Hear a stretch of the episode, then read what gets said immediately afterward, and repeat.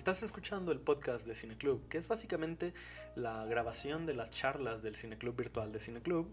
Uh, deberíamos buscarle un mejor nombre al Cineclub virtual, porque ya usamos demasiado la palabra Cineclub. Pero bueno, este tipo de charlas las tenemos todos los martes a las 8 pm en horario del centro de México, donde varios miembros de esta comunidad de no solo México, sino de toda Latinoamérica, elegimos una película semanal y nos ponemos a verla para posteriormente en videollamada hablar acerca de lo que vimos, debatirla y darnos nuestros puntos de vista y hablar de cosas, de temas variados. En esta ocasión estuvimos los miembros Alan Juvenal, su servidor, que soy yo, Carlos Mora, un veterano del canal, Paloma Alvarado, Jean Ricra, Dubi, América, Rafael ZT y Jessica Lupercio. La verdad fue una charla bastante amena, fue bastante entretenida, tocamos puntos de vista bastante interesantes y la película que vimos, más bien de la película de la que hablamos esta semana, fue un tranvía llamado Deseo. La película eligió, la eligió Paloma Alvarado, una película que habla acerca de no, no les voy a contar de qué habla. Mejor véanla ustedes o mejor aún, quédense para escuchar acerca de lo que opinamos sobre esta película, basada en la obra homónima de una obra de teatro escrita por Tennessee Williams y llevada al mundo al cine en 1951, protagonizada por Marlon Brando y por Vivian Leigh. Así que sin, no, como no tengo más que decir, podría simplemente decir no olviden suscribirse, darle like si quieren formar parte del Cine Club, manden un mensaje a cualquiera de las redes sociales de Cine Club y pues disfruten este podcast. Adiós.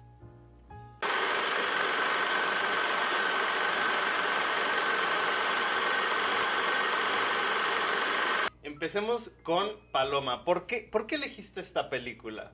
¿Por qué elegir esta pieza audiovisual cinematográfica para compartirla con nosotros el día de hoy?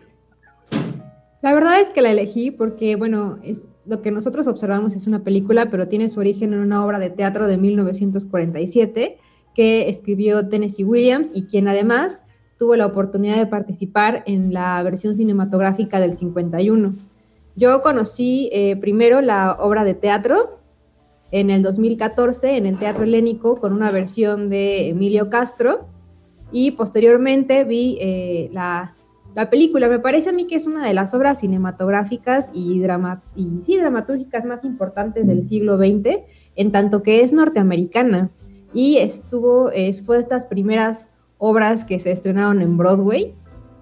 Y bueno, la, la película también me parece que tiene aportaciones muy interesantes y contando ciertas limitaciones eh, que está en, blanco y negro, ¿no? Y además me parece que es un, es un buen ejemplo de muchas otras obras que la han tomado como referencia ya de, características más modernas, ¿no? Una, por ejemplo, bastante famosa es Blue Jasmine, que está protagonizada por Kate Blanket, y otra es bastante famosa también, que se llama Todo sobre mi madre, de Almodóvar, en donde paralelamente a la historia sobre la cual se centra la película, todo el tiempo se está tomando en consideración un tranvía llamado Deseo, ¿no? Y parece un, mm, pues un buen experimento para acercarse en un principio a lo que eran antes como las eh, enfermedades mentales, que en realidad ni siquiera es el, el plot de la historia, ¿no? Entonces, yo creo que esas fueron mis razones para escoger un tranvía llamado Deseo. Ejemplo, yo también el primer acercamiento que tenía con esta película fue justamente en Todo sobre mi madre, cuando veía que esta chica actuaba y decía, wow, o sea, para empezar, el nombre de la obra, Un tranvía llamado Deseo, es algo, o sea, el título por sí mismo es, wow, está muy chido, te, te invita. Y ya cuando te, te pones a ver la película, a ver la obra, dices, wow. Incluso también, por ejemplo, creo que era lo que le estaba comentando a Jan el día de ayer.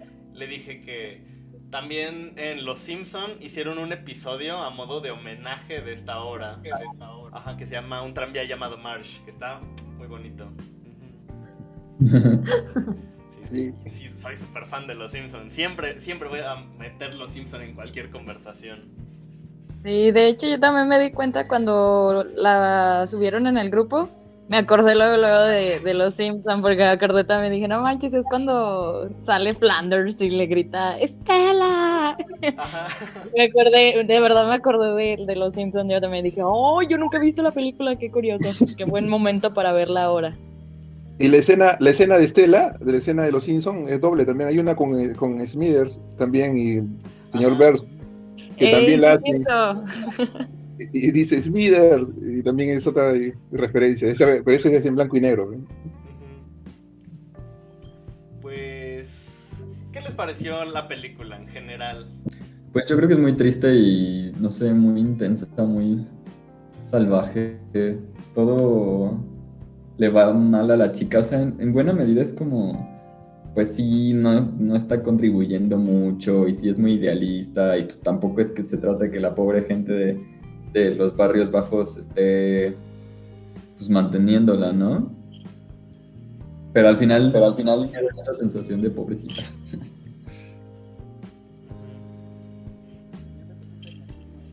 Y también hay esa, esa Ay, casi Esa no te especie- escuchaste, Jen. Eh, el machismo de Ay, esa a ver, ya época- habla porque todavía están bien. ¿Ya se arregló? ¿Ya se arregló? Ah, sí. Sí, ya, Eh, ya no tiene machismo ruido. esa Ya no tiene ruido. Eh, no, la película, como la- ahora sí me escuchan. Sí. Eh, Sí, sí. como les digo, este representa cómo era la vida de de las parejas en esa época, ¿no? Machismo y sumisión de la mujer y, por así decirlo, em, aceptar tu destino, ¿no? Así. Y esa, esa especie de normalización o, o bien romantización ¿no? de, la, de la violencia ¿no? que se ve Claro, por parte de. Estela.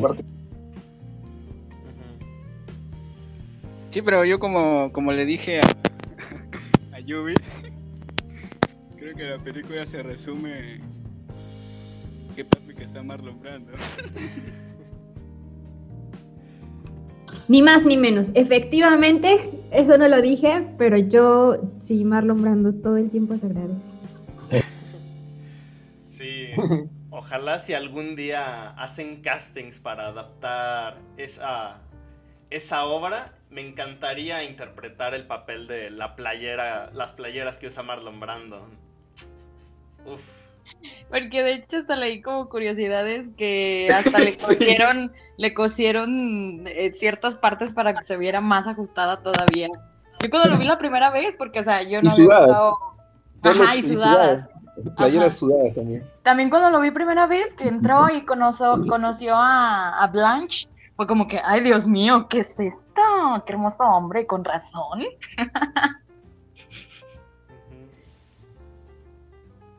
o sea, el tipo era mí me- talentoso, guapo, estaba Nosotros fuerte, wow. Respecto al machismo, a mí me llamó la atención muy pronto que fuera, que hablaran de la parte esta de la ley napoleónica. Yo es la, la ley napoleónica, ¿no? Que es como tenemos algo que se llama El código napoleónico, ¿no? ley- el código napoleónico. Ajá. Que es como, o sea, suena súper estúpido. Y lo explica y es como, suena súper estúpido. Mientras más lo expliques, como más, más tonto y ridículo suena. A mí me da la impresión de que la, la obra sí tiene una, digo, la obra en el sentido de tanto la obra de teatro como la película, tiene una crítica a estas costumbres machistas y de ma- masculinidad tóxica, de cómo son, es ridícula la, la, el concepto de lo masculino.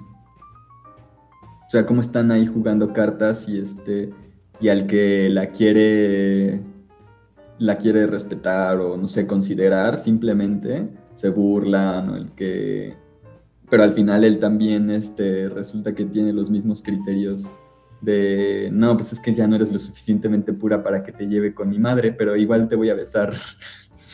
Ay, sí. Y que al final este, la hermana se va, ¿no? Yo creo que eso es pues, ya el, el, último golpe en ese sentido, pero, pero sí, yo creo que toda la obra se va viendo que sí, sí habla del machismo y de las... mm, pues de lo ridículo que se ve en muchas, en muchas circunstancias. Yo creo que en ese tiempo igual se habría visto ridículo. Yo creo que es parte de la intención del discurso. Sí. O sea, a pesar de que era como hasta cierto punto bueno, no, no quiero decir que lo estaba, sino a pesar de que era estaba normalizado en el sentido de que pues la gente lo hacía, pues igual no deja de ser ridículo. También un poquito exagerado, pero no sé, te, te hace pensar demasiado. Porque la película habla acerca, bueno, de la forma en la que yo lo veo es que habla acerca de, de que todos tienen un deseo, todos buscan todos desean algo y la forma en la que esos deseos chocan con lo de los demás. Por ejemplo, tenemos a Marlon Brando que quería, pues, ¿cómo decirlo? Quería vivir su matrimonio bien, pero al mismo tiempo quería respeto, pero lo quería vivir bien haciendo el hombre de, no, déjame jugar cartas con mis amigos, toma, pum, deja de escuchar música, tiro el radio, pum y esas cosas. Sus berrinches. Sus berrinches de machito. Sí, sí, sí. También quería el dinero de la, del terreno, ¿te acuerdas? Ah, sí, sí, sí.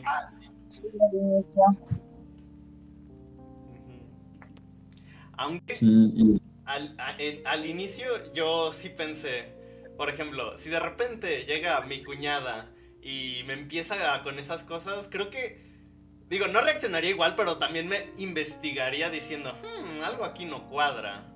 Hmm. De hecho, yo cuando lo empecé a ver... Ay, perdón, dale tú primero. No, no tú. bueno, nada más quería decir que yo al principio creí que la película se iba a basar en eso, ¿sabes? O sea, en que en la búsqueda de, de, de, qué había pasado con el terreno y esas cosas. O sea, esa fue mi primera impresión, porque de verdad nunca jamás la había pues nunca la había visto, pues, no había, no sabía de qué trataba. Entonces yo creí que era más bien basado en eso, ¿no? De que iban a buscar la verdad sobre lo que pasó con el, el terreno y que este quería el dinero. No sé, yo me imaginé muchas cosas. Yo creí que iba a ser un triángulo amoroso. Sí, también llega un punto en el que como le coquetea, dices, ah, entonces aquí va a haber un pedo entre ellos tres.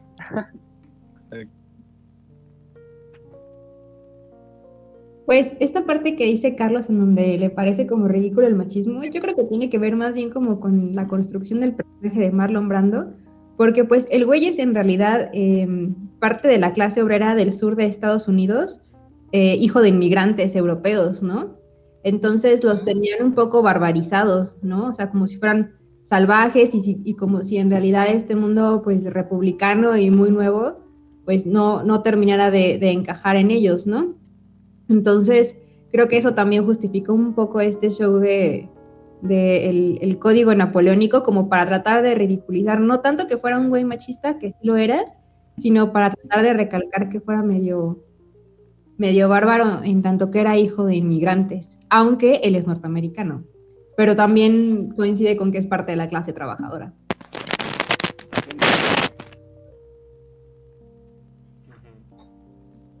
Pero también sí, porque de hecho, dale. este, cuando entra o cuando entra en escena, cuando aparece Blanche, este, también tiene razón, ¿no? Se presenta un poco con esa, como altanera, así como diciendo, yo no vivo así, esas cosas. Obviamente parece, en ese momento uno dice, oye, ¿verdad? No, este, haría lo mismo, me molestaría por esas cosas. Pero después se ve un poco de que Marlon Brandon ya es una especie de, ya quiere hacer solamente molestarla, molestarla hasta llevarla a la locura y prácticamente él no tiene ni un límite y, tanto así que hasta lo que pasa al final, ¿no? Y, te das cuenta de cómo todas esas consecuencias llegan a afectarle a, Blanche.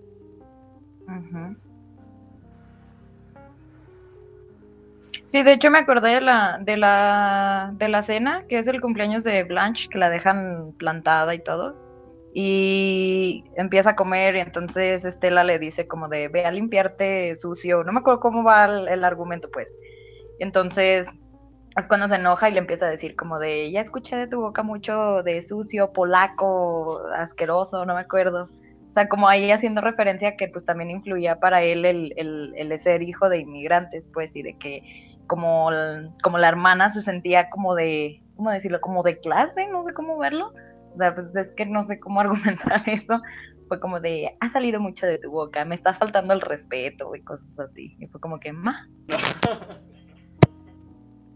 le dices más o menos y suena más feo. Y fue como, ma. Ahí sí, ahí se escucha Está, creo, normal. está. Ahora sí. perfecto. Ahora sí, excelente. Ya.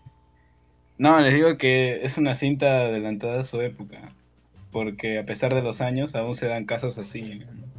Y no solo adelantada por eso, sino, o sea, habla de salud mental que para los 50 hablar de eso era súper, o sea, no era nada común, era incluso hasta tabú hablar de eso. Pues tenemos también esta sexualización y tenemos un montón de cosas que, pues la neta, casi no se hablaba. De hecho, quería preguntarle a Paloma, el final, cambiaron muchas cosas como en el final o algo así respecto a la obra y la película. Más o menos, no tantas, ¿no?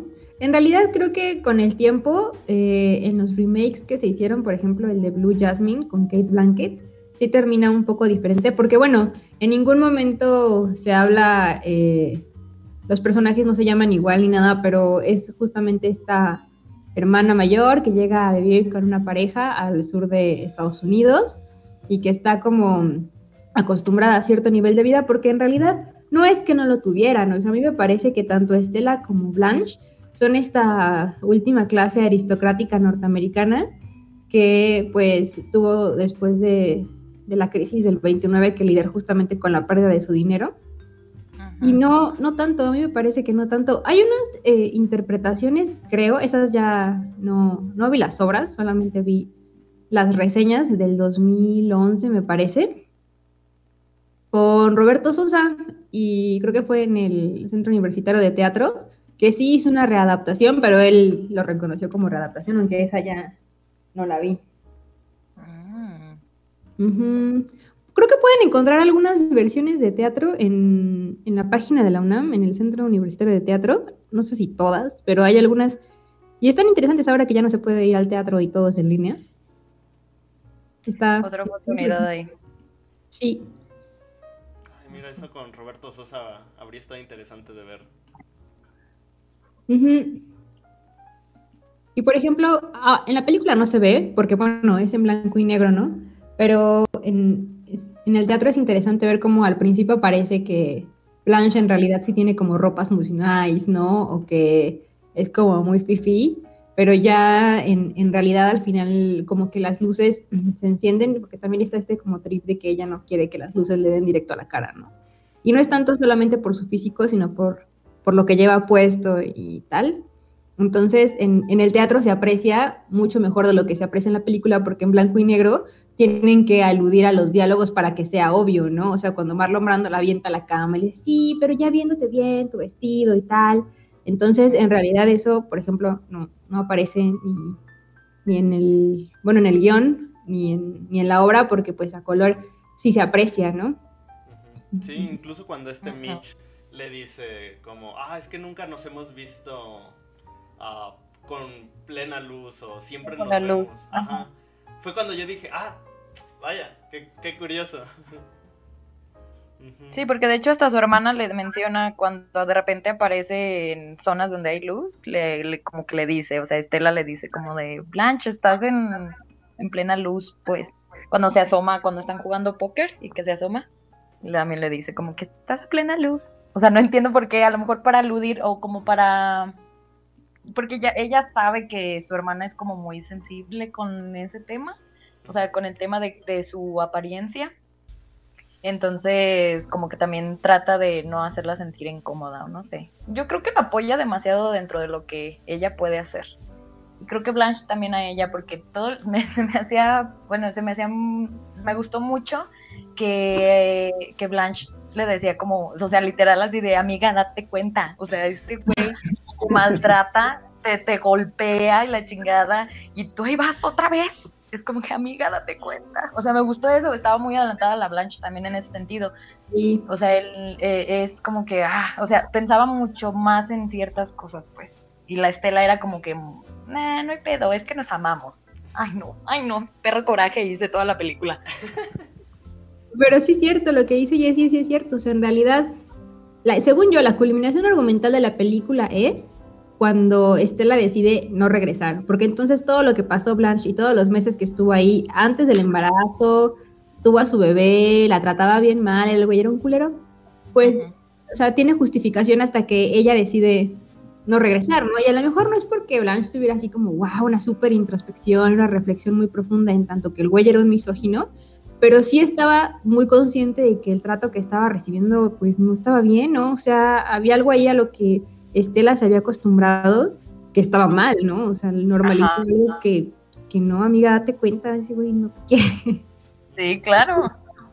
Sumado al hecho de que, bueno, yo, muchas, en muchos sentidos, parece que, que Blanche es como súper floja, que no quiere trabajar, que es como una niña que quiere que la estén cuidando, pero en realidad, y es parte de lo que dice al final, cuando ya se está, eh, que se quiere ir y que Marlon Brando no la deja, ah, y ella le está diciendo, no sé por qué, eh, no sé por qué no me doy cuenta de que pues, yo soy una persona que puede aportar mucho, o sea que pues, soy una persona con, que, con un intelecto súper eh, avanzado, bueno, no el intelecto, sino la educación, ¿no? O sea, sabe francés, es maestra de literatura, Claro. Era el arte, maestra. Es muy, es muy sensible, conoce pues, del mundo, o sea, y, y eso para la gente pues es muy valioso.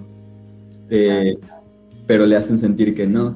Y además el hecho de que a pesar de que ella estaba trabajando, que ella tenía un trabajo como maestra de literatura, de inglés, ah, pues simplemente el hecho de que su vida eh, social no fuera lo suficientemente moral, eh, la despojó de todo. O sea, ella estaba bien, ella estaba trabajando y ella estaba pues, haciendo su vida, ¿no? Pero como al director de la escuela no le pareció, pues la corrieron. Pero también la corren porque la morra se involucró con un estudiante, ¿no? Sí. Sí, tenía 17 años. Y güey, no, Ay, sí, chingues, sí. mate. Eso no se hace. Pero yo creo que sí estaba muy tocada de, de pues del fallecimiento de su esposo, ¿no? O sea, también influyó mucho en ella. Y como, o sea, me, gus- me gustó cómo pusieron esta perspectiva de que ella ya se sentía como vieja, como pasada, como que, que, como que iba a batallar más, o sea, para ella era muy relevante una pareja y que iba a, a iba a ser muy difícil para ella encontrar a alguien cuando ya pasa de los 30 años y cuando ya estaba viuda y por eso es como que me tengo que cuidar. Cuando llega el chavo por los... eh, que fue a cobrarles, ¿no? No me acuerdo si le fue a cobrar. No, bueno, no sé, le fue a cobrar. Me gusta esa escena porque se fue como que, ah, caray, esto está padre, porque le dices, nada más te daré un beso tierno. Y el muchacho como que, pues sí, a ver, béseme. Y yo, "Ah". o sea, me gusta, me gusta esa parte porque digo, ahí es cuando ella también, o sea, me gusta ver esa, esa, esa, esa parte de Blanche que es como tan, tan, como, ay, no, ¿cómo, cómo la- no, no sé cómo explicarlo. O sea, está tan sentida de, de esto, de que está viuda, de que ya está grande, de que siente que ya no, que ya no va a encontrar a nadie y, y a lo mejor solamente personas jóvenes que no han experimentado muchas cosas se podrían fijar en ella. O sea, yo así lo vi, ¿verdad? No sé, es que está muy bueno ese personaje. Me gustó mucho el desarrollo de Blanche, la verdad. Está muy, muy interesante. Pues Sí. es que ya, ya era una idea súper, súper metida en la cabeza, súper arraigada. Eso de que para esa, para esa edad ya te ibas a quedar solterona. Incluso se lo mencionan en un momento, le dicen, "Ah, ah, no recuerdo exactamente el diálogo, pero cuando tiene su primer encuentro con Mitch, él le dice, ah, podrás ser tal cosa, pero solterona no eres. Y ella le dice, ah, gracias. Ajá. Incluso con mi abuelita, ah, de vez en cuando ella llegaba y, y me decía, ay, Alan, ¿y ya tienes novia? Y yo le decía, no, no, abuelita, ahorita no. Y decía, eh, to- todavía estás en época, porque ahorita a los 24 todavía estás joven. Si fueras una mujer de 24, ya estarías toda solterona y quedada. Y yo decía, ay, ay, ay, ay, ay. Ujú. Pero porque pues son ideas que ya estaban muy arraigadas en esa época. Sí, claro, o sea, no manches, se casaban a los 15 años, 16 años. Imagínate ella con 30 de decir, no, ya, no, ya, soy viuda. Sí, ya, por ejemplo, me mi, quedé. mi abuelita sí fue desde esa edad. Ujú, Y era bien común. Y Gracias a eso tengo como 20 tíos.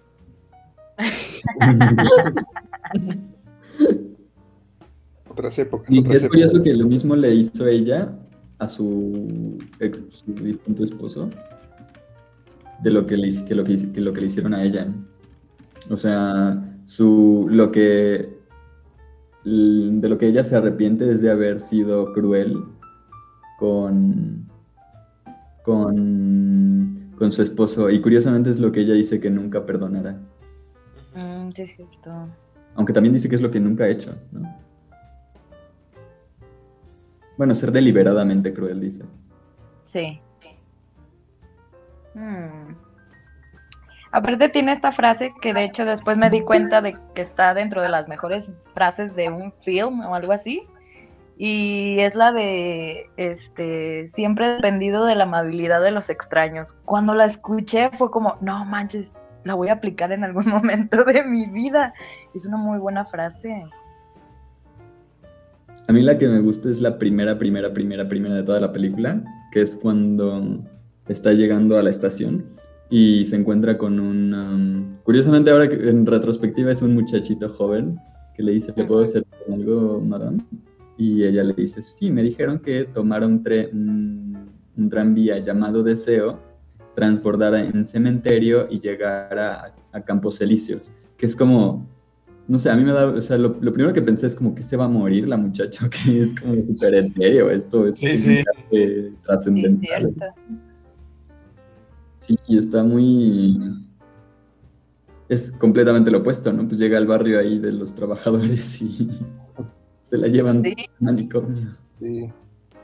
Pero en cuanto a escenas, digamos, escenas, esa escena también cuando ella va, este, Estela baja, este, después de que se fue porque se, lo agredió Stanley, y baja por la escalera, se ve ahí, ¿no? Es, esa, esa forma como que Stanley como el deseo, ¿no? De ella, se ve muy buena, ¿no? O sea, ahí tú dices, mira, su deseo de ella es él, y después toda la justificación que da, Claro. que ellos se aman apasionadamente, que tú dices, ¿verdad? Pero no sé, tiene que bajar su- después este, su hermana al día siguiente y decirle que está mal y, y- y te das cuenta ahí y dices, ¿qué, qué, qué pasa? ¿Por qué no, no se aleja de ese hombre? ¿no? Y, y tienes que ver toda la, la época, la- las vecinas, los amigos, todo y te das cuenta de todo cómo funciona. Por eso Sí, cuando uno ve a mí, Cuando- dice, No, "Oye, qué bueno, qué educado al principio y después termina arruinándose el personaje hasta que lo terminas odiando también. Ujú, ujú. Sí, cierto. A ver, se nos acaba de unir Dubiel. Hola. Hola. Espera, ¿te Hola. ¿Te llamas Dubiel? Porque me da pena decirlo, pero te tengo agregada como Rubí. No, es Dubiel. Ay, ay, Y sí, así me llamo. ay, qué, qué pena, perdón. No, Ay. sí, está bien, no te preocupes. Siempre pasa. Bueno, ahora tu opinión, Dubiel, Sí, por tu favor. opinión. De la película, pues no me había tocado verla, la verdad. Sí había escuchado de ella, pero no, no la había visto. Y mm, pues me gustó bastante. Para mí hizo como mucho choque, eh,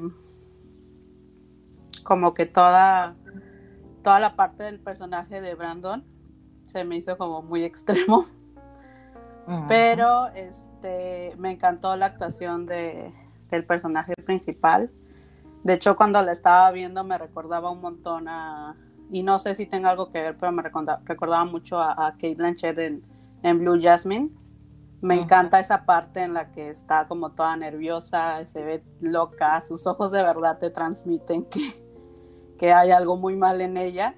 Y a medida en el que pues vas como descubriendo lo que le fue pasando, como que ya este, vas diciendo, ah, ok, por eso está como está. Sí, claro.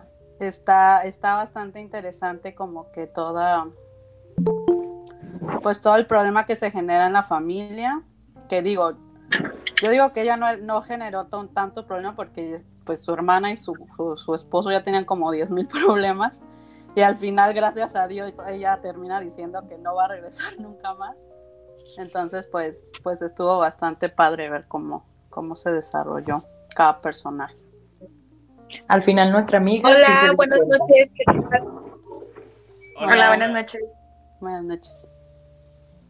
América. ¿Qué tal? Ay, no ubico a nadie por América, soy yo. Dios Tienes cero. Ajá, ¿Por sí. qué? ¿Cómo te llamas en Facebook? Ah, Michelle, pero mi nombre es América. O sea, es que Ah. no me gusta llevarme así porque. no me gusta llevarme así porque. pues, No, mejor así está bien. A mí, no, no te preocupes, me pasa lo mismo. Yo me llamo Alan Juvenal, pero todo el mundo me dice Mike. Ah, Mike. Ok, está bien. Yubis. Y yo, no, no, no es cierto, nadie me dice Mike. Ay, Pero, qué padre. pues, qué chido que sí, alcanza, que sí alcanzaron a, a unírsenos. A ver, América, tú, ¿qué, qué ¿De dónde opinas son? de la película? Ah, sí, ay, sí, cierto. ¿De dónde son? Ah, bueno, yo soy de aquí de Pulco Guerrero. Eh, está ahorita muy bonito aquí. Quítanos. soy de aquí de Guerrero. ¿México? Justo. Eh, llevo mucho conocimiento en las películas, en el cine. De hecho, saliendo de esta carrera, esta licenciatura que yo estoy estudiando, voy a lo que es el cine, porque me gusta mucho, me llama mucho la atención y pues también estoy haciendo que unos videoclips para cortometrajes, este trabajo también para eso, eh, estoy en una zapatería pero también hago contenidos, lo cual a mis a mis superiores, a mis jefes, mis jefes de corporativo, quise decir corporativo, les encanta mucho cómo hago mi trabajo. Y bueno, cada vez que hacen, hacen mi mucha sección de fotos, siempre me solicitan mi presencia de, a ver, a ver, América, por favor, ven aquí, supervisa a ser nuestra directora. Les digo, no puedo creerlo. Bueno, en fin, me gusta mucho y creo que es estar aquí siempre. Gracias. ¿Y de dónde nos acompañas tú, Dubiel? Ah, bueno, de Sí, México. claro, yo lo sé. Bueno, yo soy de México este, y radico en Baja California Sur, en Los Cabos, Baja California Sur. Y este, pues no sé, como presentación, yo no, mi- no tengo nada que ver con el cine, realmente solamente me gusta mucho. Me gusta mucho investigar acerca de, de eso y pues, pues realmente mi carrera es en la salud. así que no, no tiene nada que ver, pero es algo que realmente me apasiona. Está divertido. Sí. Sí, creo que al menos la mayoría aquí en el grupo, casi nadie radica en el mundo del cine o estudia eso, sino básicamente lo que nos une es como la, la ay, voy, voy a sonar medio, medio cursi, pero la pasión por ver películas, la pasión por por ah, no, bueno, eh, eh, eso, ¿me Qué entendieron? cursi, qué cursi. Sí, exactamente, exactamente, exactamente. Ajá. No, pero pues es cierto, porque es algo que, que pues de, deseas de donde seas y estés donde estés y hagas lo que hagas, es una pasión que, o un Sí. gusto que, que puedes tener y, y es súper variado, ¿no? O sea, en, en cuanto, pues tienes diversidad para escoger en todo. Claro. Sí. Entonces, América, ¿qué nos puedes decir? ¿Te gustó la película? ¿Qué opinas? De acuerdo, siendo sincera, eh, pues una disculpa, no me dio tiempo de ver la película. Estuve haciendo mucho labor, tuve mucho trabajo, entonces se me dificultaba hacer muchas cosas así de que, ay, no puedo creerlo, ¿cómo les podré decir a mis compañeros? ¿Qué les puedo decir? Y no me dio tiempo, de verdad. Si no les, este, si, si observaron, no les presté un poco de atención, tampoco no les escribí mucho, tuve así de trabajo y pas- estoy pasando por una situación difícil, no es enfermedad, gracias a Dios. Eh, bueno, estoy sola en mi trabajo, ahorita mi compañera se enfermó, entonces tengo que yo laborar eh, más de ocho horas y créanme, es algo difícil porque es- estás estudiando, estás trabajando y pasan muchas cosas, pues vaya, pero aún así no dejo de ver películas. Lamentablemente no me dio tiempo de hacerlo y dije, ah, no, ¿cómo que? No, no, no, no, a ver si me dan, es, si me dan oportunidad de, de opinar. bueno, Sí, Vamos no, a tratar de es mi sí, no te preocupes, a veces no tenemos tiempo. Nomás que ya te sacamos del grupo. Ay, qué grosero. No, es broma, es broma. No, obviamente no, no, no, no, no. No, no, no, es broma. No.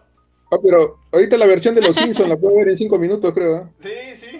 Ah, sí. Ve el capítulo Ah, de los tuve- Simpson y ya, le entiendes a todo. Con eso.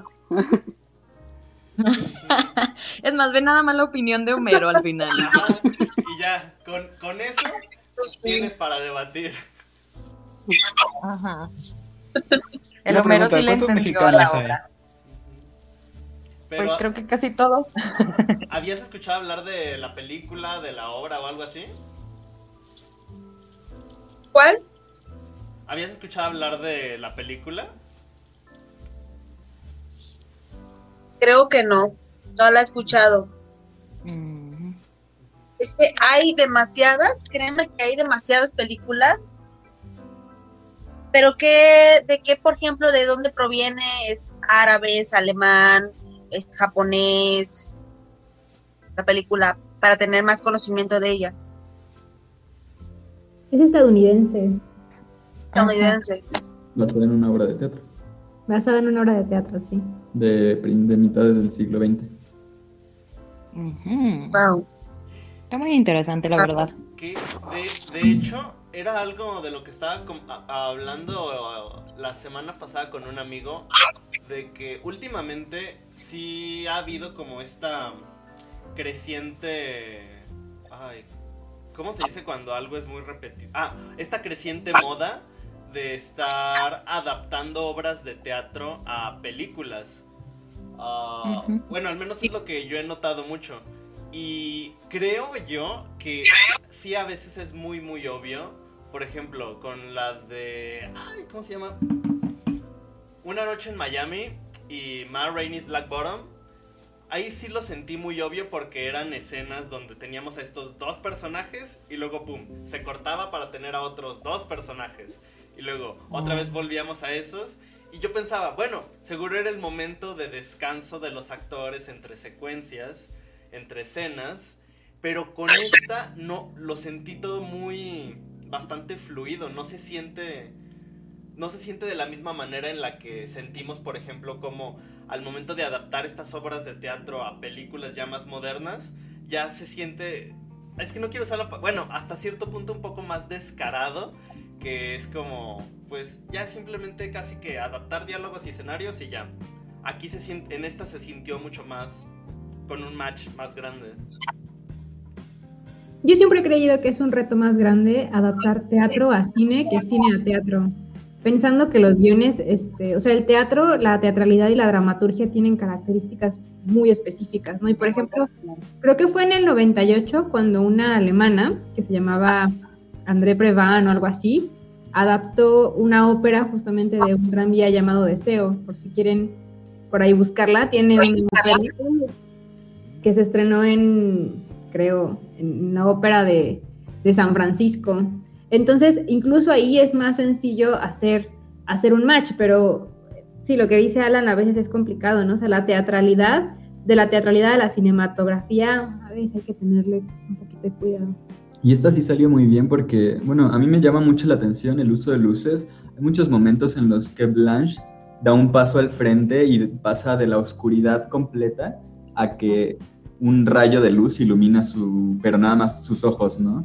Y es como Sí. súper muy, muy dramático y, y se ve como ella está, como realmente, si realmente estuviera ella caminando entre las sombras y tuviera calculado cada eh, eh, espacio de luz y sombras para que, para que la, la luz que recibe sea como lo más impactante y lo más, la, la haga ver lo mejor posible para impresionar a las, a las personas que la están visitando. Aquí tengo una, una, una pregunta y quería saber si también lo notaron ustedes o si fue como más bien idea mía, pero a mí siento que con el lapso del tiempo como que siento que la casa se ve más pequeña, como que los espacios se ven más, más reducidos, como no Sí. sé, como que hace que se vea más, más mm, como claustrofóbico, ¿no? Ajá, yo sentía así como que cada vez se veía más así, más acercamientos, como que más, más reducidos los espacios y dije, creo que tiene que ver con la, con la salud mental de, de Blanche, me imaginé. De hecho, yo leí sobre eso y sí, obviamente decía que era como a propósito, porque Mm. como que lo que querían decir era que, que ella ya estaba como, como que ya no tenía ninguna salida, pues como que ya se le habían como cerrado todos sus caminos y por eso quieren Ajá. como dar la sensación de claustrofobia precisamente, porque pues ya no hay como que a dónde ir. Entonces, Ah, la verdad también antes de leerlo se me hizo como que pues sí se nota y aparte sí te da la sensación, pues o sea, sí, sí puedes percibir realmente eso. A mí hasta como que me desesperé, me llegó a desesperar, así como de, ay, que haya más espacio. Pero Sí. pues bueno, teniendo ent- entendido que, o sea, esa era la- como el el cometido o que pues es la razón, pues se me hace como bien padre que hayan hecho el, el uso de, de la reducción de espacios. Te dan a entender mucho con eso también. Y con las luces, como mencionaba, no, no sé quién, pero pues el uso de luces su- supongo que, que, pues tiene muchísimo, muchísimo que ver con, con incluso la salud mental de la protagonista. Entonces, también está bien padre que, que usen eso.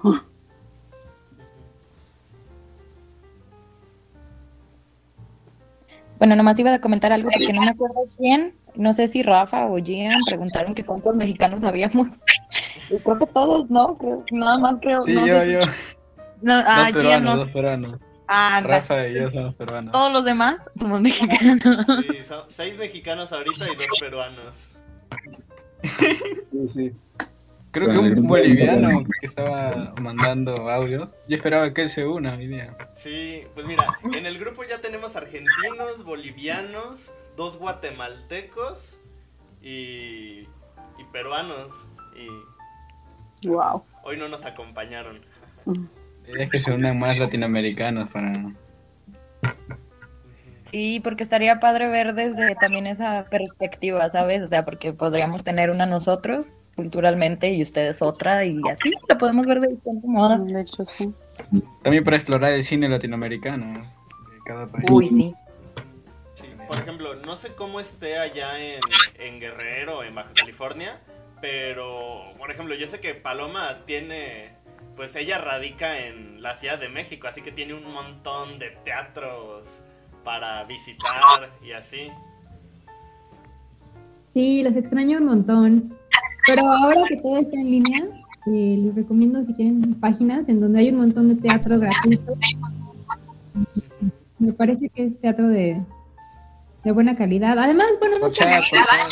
películas, ¿no? En páginas Sí. subieron películas. Sí, yo así vi una de Regina Blandón hace unos meses y ahorita quiero ver una de este... ¿Cómo se llama el... es- el, el- ¿Es su hermano o su papá? Ay, el familiar de Natasha, que es poeta. Ah, este, Odín Dupeirón. Ah, Ajá, de él, de él. Sí, iba a presentar una obra de teatro también en línea. Y yo dije, ay, me- ay, ay, sí, yo he visto obras de él, pero la verdad no me gustan. No, que- no, inténtenlo, les- a lo mejor lo, lo leí alguna vez y, y vi una obra de teatro de él, porque la verdad es que hay que aprovechar las obras de teatro y las adaptaciones que se hacen mientras sus escritores y directores originales están vivos. O sea, en realidad muchas veces las adaptaciones se hacen cuando estos ya se murieron, ¿no? Pero tristemente no es garantía de que vayan a salir muy buenas, ¿no? Y, por ejemplo, eh, Vladimir Nabokov, que escribió Lolita, todavía está vivo cuando Kubrick hace el- la primera adaptación cinematográfica y a mí me parece más o menos buena y el remake del 97 con Jeremy Irons me parece mucho mejor. Entonces, Sí, el remake estuvo bueno. sí, a mí me gusta más, la verdad. Entonces, lo de Odín pero Kubrick es Kubrick. Pobre, de hecho. Que por cierto, los diálogos que yo creo que son importados directamente de la obra, en la película están muy pasados, muy, muy chidos. O sea, de hecho, hace rato no me acuerdo qué estaban diciendo, pero me acordé del diálogo donde ella dice, ah, es que ese maldito tranvía que pasa por aquí, ese maldito tranvía creo que dice llamado deseo, que pasa por aquí y nos hace temblar hasta los cimientos. Y luego le preguntan, ¿tú acaso te has subido alguna vez a ese tren? Y ella responde, lo tomé para venir aquí. Y es como, y tiene que ver con lo de los deseos, ¿no? De, pues ella de no estar sola, de tener gente que la cuida y la quiera, eh, de, de, de, ¿cómo se llama el actor? Marlon Brando, de, pues de, del dinero, pero de- también de su familia, pero también como de su poder, ¿no? De, de la hermana, pues tener a su hijo y a su hermana y también como pues, la familia. Y del, del otro tipo también, el casarse, eh, cumplirle a su mamá y todo eso, ¿no? O sea, y cómo los dirige a todos, cómo dirige a todos, las, las acciones de todos los personajes. Muy, muy, muy chidos los, los diálogos, muy... Y las actuaciones, neta que la, la actriz esta Vivian, uy, se rifó, canijo. Sí, Sí, la neta sí. Sí le crees todo. Sí, y Sí desde le un, crees su locura. desde un principio sabes que hay algo mal, o sea, no, no sabes qué onda, pero sí sabes que hay algo medio raro ahí con ella. Y ya cuando vas viendo todo, sí es como que, ay, cabrón. O sea, neta, todo, cómo hace los ojos, cómo hace los diálogos, cómo se expresa, este, cómo le dice a su hermana. O sea, todo, todo es como que, ay, no manches, qué buena actriz. Sigue viva o ya falleció. Dubiel ahorita que hablaba de, de Kate Blanket en Blue Jasmine, hay unos close-up, porque bueno, el Blue- eh, Kate Blanket tiene los ojos muy azules, ¿no? Pero hay unos enfoques que le dan en Blue Jasmine que sí te da la sensación desde el principio de que algo le está pasando y de que no está bien. Digo, bueno, esta es una adaptación de, de un tren me llamo Deseo, pero si no conoces la obra, lo bueno de que ahora haya interpretaciones a colores, que esas como acercamientos a los ojos o cuando ella está bebiendo ginebra y así, está muy padre, como que sí le dan un efecto diferente.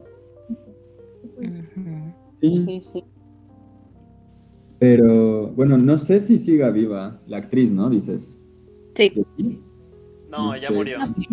Yo creo que, ajá, yo bueno, yo a veces yo creo que Sí, porque ya pasaron No.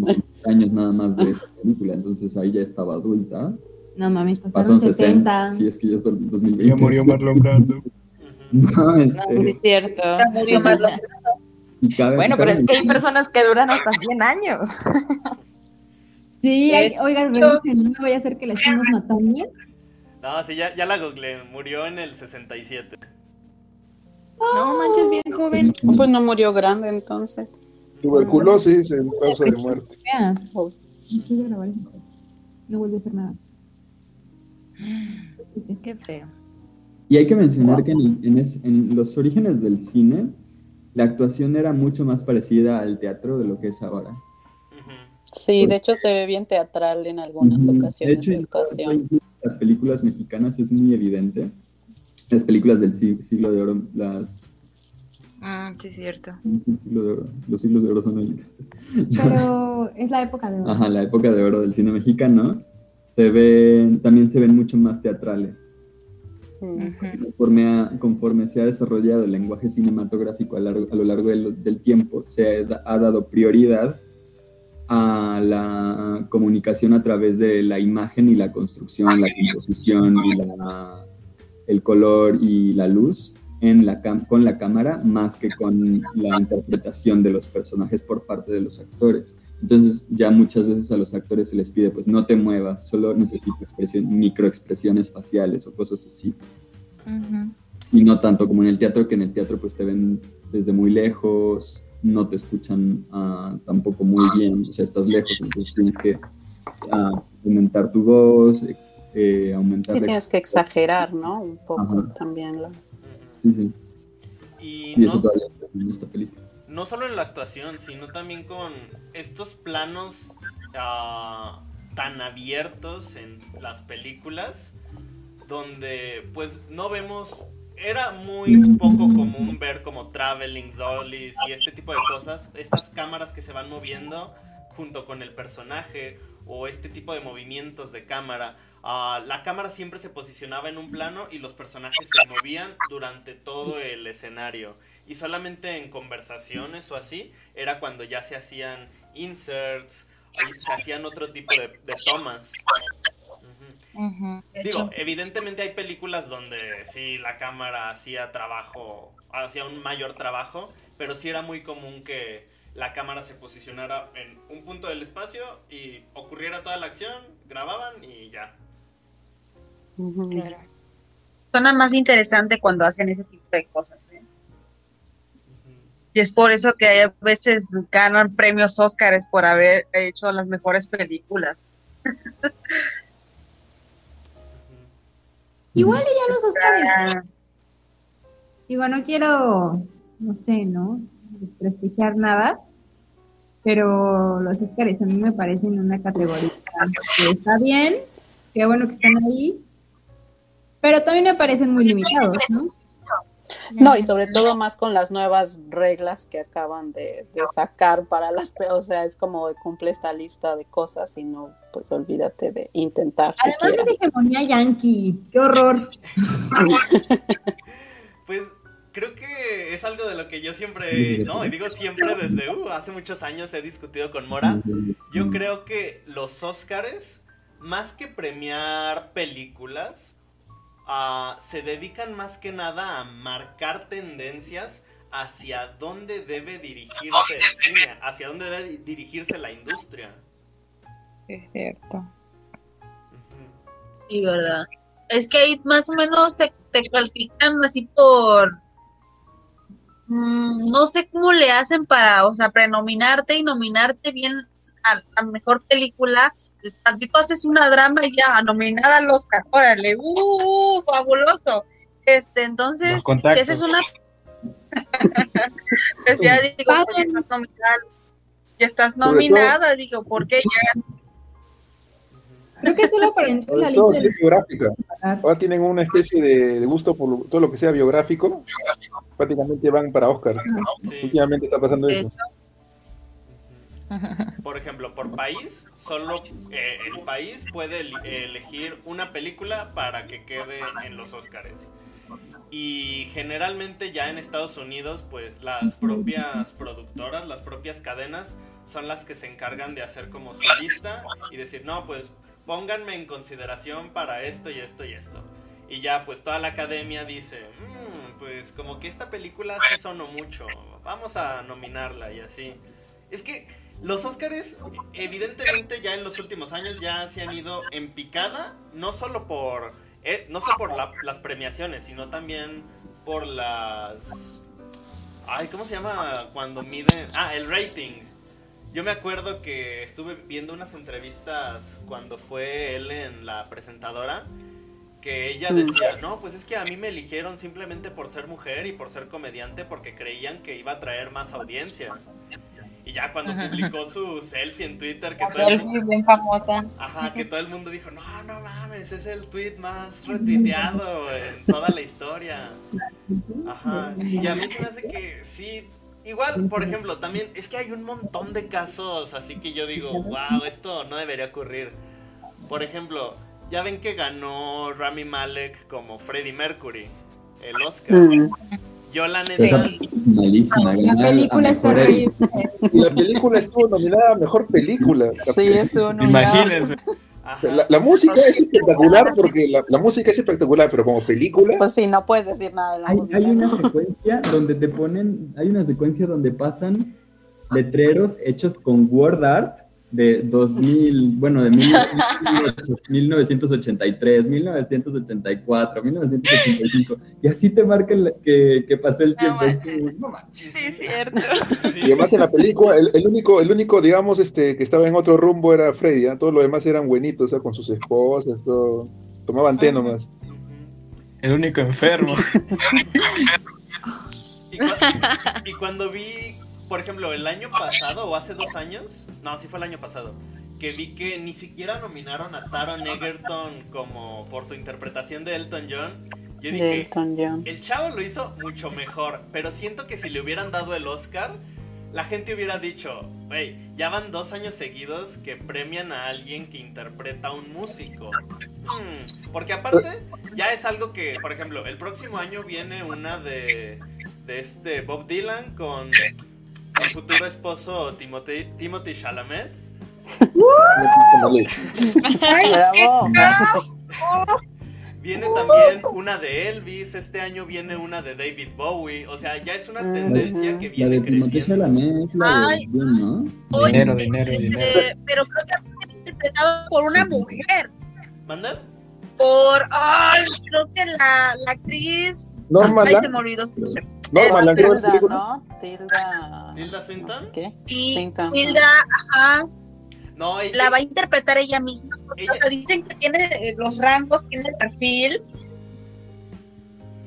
Te quedas, no, pues sí, o sea, sí la va a hacer, mu- la va a hacer mucho mejor, ¿eh? Digo, ah, pues vamos a ver, a ver, vamos a, vamos a que hagan buen, muy bien su biografía, bibliografía, perdón, que hagan, ya va del, el, ¿cómo se llama? El eco y el léxico de toda esa película, y así va a ser nominada, de, de- de pura casualidad va a existir eso. No, la de Tilda Swinton va a salir como en unos 3 o 4 años porque esa la quiere dirigir el hijo de David Bowie. No recuerdo el nombre, fue el director de la película de Warcraft.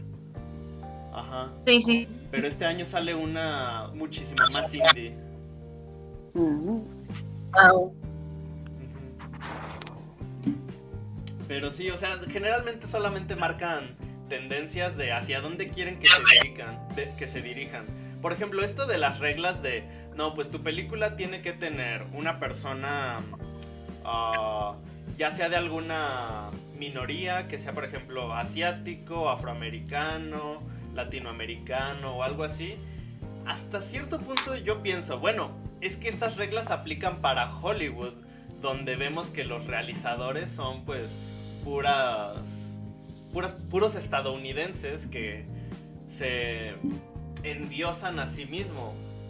Por eso cuando la gente dice, no, es que cómo es posible que hagan esto, tienen que pensar que las reglas aplican para ellos, no para todo el mundo, no para el resto de países. Porque a fin de cuentas, nosotros en México solo vamos a tener una película al año para que pueda entrar a los Oscars. Y por ejemplo, está el. Como la película de Amores Perros, ¿no? Que iba a ganar, pero creo que por ser mexicana, ¿no? La película de Amores Perros sí, sí tuvo, sí trajo muy, mucho audien- audiencia y estuvo muy buena la película. ¿Para qué? Tiene mucha dramatización, eh, tienen mucho protagonismo, tiene los, pro- los protagonistas de la película tienen mucho sentido, tienen propósitos y aparte en cada, en cada escena tienen tres, este, la película tiene tres historias, y claro, y las cu- te cuentan bien cómo va la onda de la película y te quedas, ay, no, pues ya la entendí, te quedas, no, ya la entendí, ya la entendí, el mexicano siempre, pero ya se me olvidó lo que iba a decir. Disculpa. ¿Qué onda? Se fue con el otro hermano. Ay, ya sé. Ay, ya sé. Pero bueno, sí, Sí, por ejemplo, a mí Amores Perros se me hace una película muy, muy buena. Y bueno, Iñárritu me gusta mucho por la forma en la que maneja el tiempo en muchas de sus películas. Y, sí. y sí. Tuve la Tu oportunidad estilo es expresar el dolor humano. ¿eh? ¿Manda? El estilo de Iñárritu es expresar el dolor humano. Eh,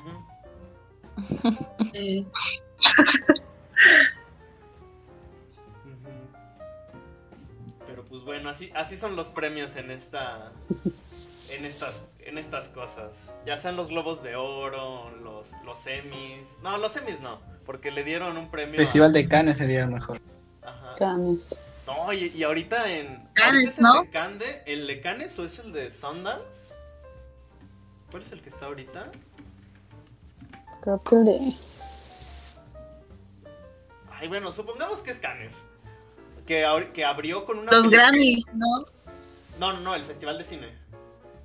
Que acaban de Mm. abrir el Oh. festival con una película de Derbez que todo el mundo está No. aplaudiendo su interpretación, donde interpreta a un maestro de música. Es remake. ¡Qué de una- horror! No, es remake de una película francesa, pero ah, ¿no te gusta Derbez? Mi tío Derbez. Es una desgracia. Bien ofendido, ¿no? Lo mejor que hizo Derbez fue darle su voz a Mushu y a Burro. Tristemente no se retira de A Mushu. Sí, con burro se rifó, la neta. Es mil veces la versión en latino que la original de Shrek. Eso sí. Ay, no, pero, pero Eddie Murphy. Ya, ya, ya va a revivir su carrera. Pobrecito. Murphy. Ya tiene un montón, ¿verdad? Que no saca nada. Sí, como desde el 2011. 2011, 2009, más o menos. No manches, como 10 años. Mm, Ya tiene mucho. Pero bueno, también son este tipo de cosas las que a Hollywood o a la gente le, le encanta. Por ejemplo, lo vimos con este John Goodman, que también su carrera psh, se murió y salió en Atómica y todos decían, no, no va, John Goodman está de regreso. Y lo, conta- lo Ah. contrataron en Avenida Cloverfield 10, lo contrataron en un montón de películas y ya, otra vez es John Goodman. Luego pasó con este Mike Myers, que también se murió. Y ya tuvo su pequeño papel en Bohemian Rhapsody. Y ya todo el mundo está diciendo, no, contrátenlo de nuevo. Y va a pasar con Brendan Fraser, eso espero. Ah, es lo que iba a decir. De hecho, es- eso es lo que iba a decir. Creo que Brendan Fraser va para allá. Ujú. Porque parecen Doom Patrol y está en otras, realizando otra película. Sí, ahorita va a ser una película con... Con este. Ay, ¿cómo se llama el que hizo el Cisne Negro? Darren Aronofsky. Ah, Ah, con Aronofsky. ajá. Ah, Aronofsky. Sí, va a ser una película de un hombre con sobrepeso que se... The que- Whale, ¿no? Se Ajá, llama. The Whale, que está The sumido en la depresión y se intenta comer a sí mismo. Como, como No que. Y uno dice, ay, qué, qué película tan rara, pero luego sí dicen, no, es que la dirige Aronofsky, es como, oh, oh, Ah, Aronofsky, me wow". interesa. Ajá. James Cameron también hace buenas películas, también apenas va lo que va este va a publicar una nueva, una nueva de sus películas, que es la de la Avatar segunda parte. La primera me encantó demasiado y sí tuvo mm, tuvo mucha éxito en taquilla. La primera parte de la película y de hecho sí la segunda ya la van a sacar. Digo, pues si la primera nos gustó, la segunda también. Pero ya va a aventarse como siete, ¿no? ¿Cuántas van a ser? O sea, va a sacar la segunda y los tres, cuatro, cinco. No manches. Ajá, pero se tiempo. casi La nueva Rápidos y 10 años. Pero lo chido de Cameron es que él siempre está buscando una forma de, de innovar. Siempre está La diciendo, vanguardia. sí. No, pues ahora quiero Sí. exigirme en esto. Por ejemplo, con Avatar, que todo el mundo dijo, no más que el 3D, nadie lo había visto de esta manera, wow. Y me acuerdo que desde el 2014, él dijo, cuando saque Avatar 2, quiero que la película sea en 3D, pero sin que la gente utilice lentes. Sí. Pues es James Cameron. Ah, Para que no me maree, porque yo no puedo ver películas 3D sin marearme. No, aunque yo me Pero quito los lentes sí me mareo un poco. Yo digo, ay, este, este, ya no puedo ver nada. Con los lentes sí. Los últimos proyectos de James Cameron han sido fracasos. Sí. Sí. Ay, bueno, es que Así de. yo sí Lo soy- hice con dolor, así como de sí. Ajá, por De ejemplo, hecho- yo sí soy que ojalá fan no de. Terminator. Y esta última de. Terminator, la de Dark Fate. Eh, Ay, no, sí me dolió mucho, pero sí me gustó. Pero, por ejemplo, él produjo la película de Alita, que para mí Alita es muy buena. Sí, muy la buena. Alita es todo un tema, pero sí. A para mí sí me gustó. Sí. Pero veo que tiene como muchas ahí en Pero contra. no, de Alita vean la película original del anime, es en anime. Es cortita, vean. Yo no leo, yo no leo mangas, pero este, sí me sonó muy interesante la película. Y ya después estuve investigando lo que eran las mangas y digo, bueno, vamos a realizar, este, vamos a checar un poco, ¿no? Porque es importante también saber de su historia, de origen, todo. Dije, ah, mira, está muy padre. Dice, no, el lugar salen, ¿no? ¿Qué? Me, me dice mi chavo, salen, pero el lugar donde habitan las brujas, no, es una ciudad. Digo, bueno, pero bueno, ya es pueblerino, no sabe aquí de películas. Le digo, le cuento todo. Yo nunca he visto esa película. O sea, ¿es, es un live action o, o, O es también en versión con anime? O sea, como O sea, mitad Es y mitad. La de James Ahí Hans, ¿no? Hans Landa, ¿no? ¿Qué Sí. cosa? La de Alita que hizo Robert Rodríguez, que produjo James Cameron, es mitad y mitad. O sea, está animada, pero también tiene personas conviviendo Ah, con la animación. Muy bien. Lo hacen ya más por CGI, pues acá es como... Ay. Bueno, ahí se- es hecho de CGI, como que transforman un poco de anime con ya carne y hueso, ¿no? Live action. Sí, ya te entendí. Mm, ¿Dónde está? O sea, hacen, hacen la animación para que parezca anime, pero de carne real. Y se, va, se ve bastante mal.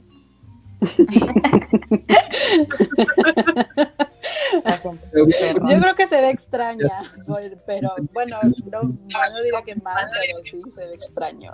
Es, es algo muy, pues no sé, raro.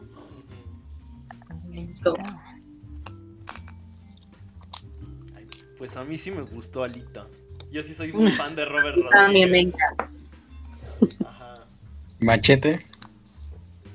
Ay, no he visto ninguna de Machete. Son las únicas de él que me faltan de ver. ¿Qué ¿De fue? quién? ¿De Machete? ¿Eres mexicano? Rodríguez.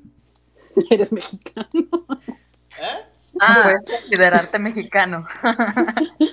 Sáquenlo, ¿no? Gracias, gracias.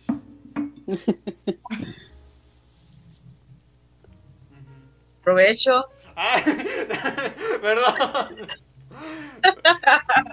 Bien confiado el morro. Ay, me trajeron la cena. Échate una torta. Ay, sorry, sorry.